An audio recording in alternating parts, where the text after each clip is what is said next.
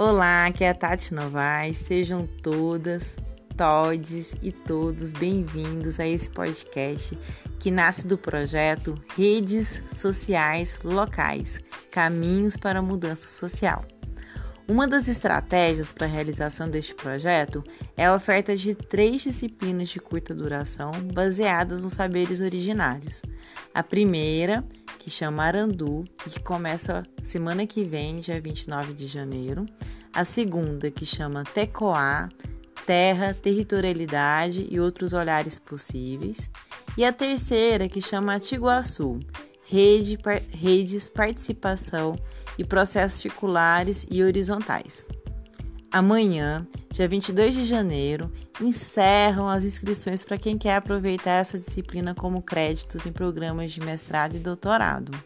Mas para quem quer aproveitar essa disciplina como curso livre com certificação de 30 horas, basta fazer a inscrição sem custo e sem exigência de formação mínima no campus virtual da Fiocruz, que é esse link que acompanha esse áudio.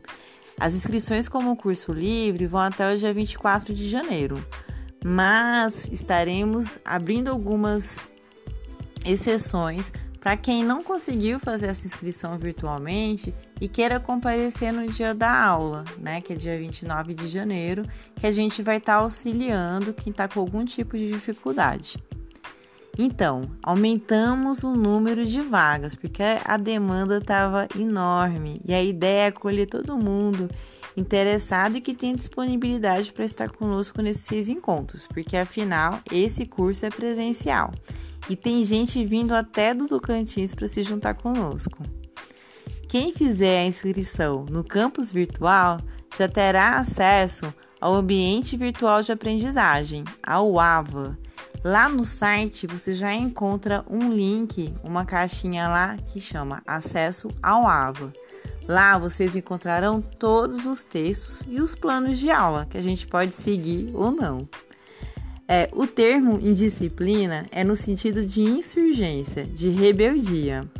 E a organização é fundamental para enfrentarmos esses tempos de excesso de informação. Lá no AVA, vocês encontrarão conhecimento que normalmente não têm acesso, que são saberes originários é, de autores indígenas, né, dos povos originários e latino-americanos.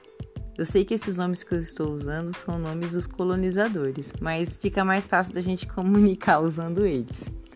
Outra novidade é que mais adiante iremos transformar essa indisciplina em curso à distância para atender que não poderá estar conosco presencialmente, mas isso é um pouquinho mais para frente.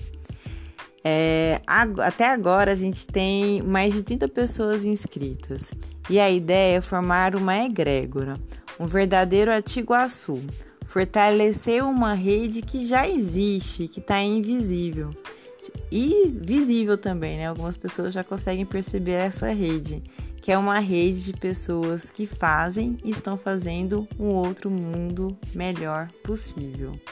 Seguimos juntos nessa e até breve.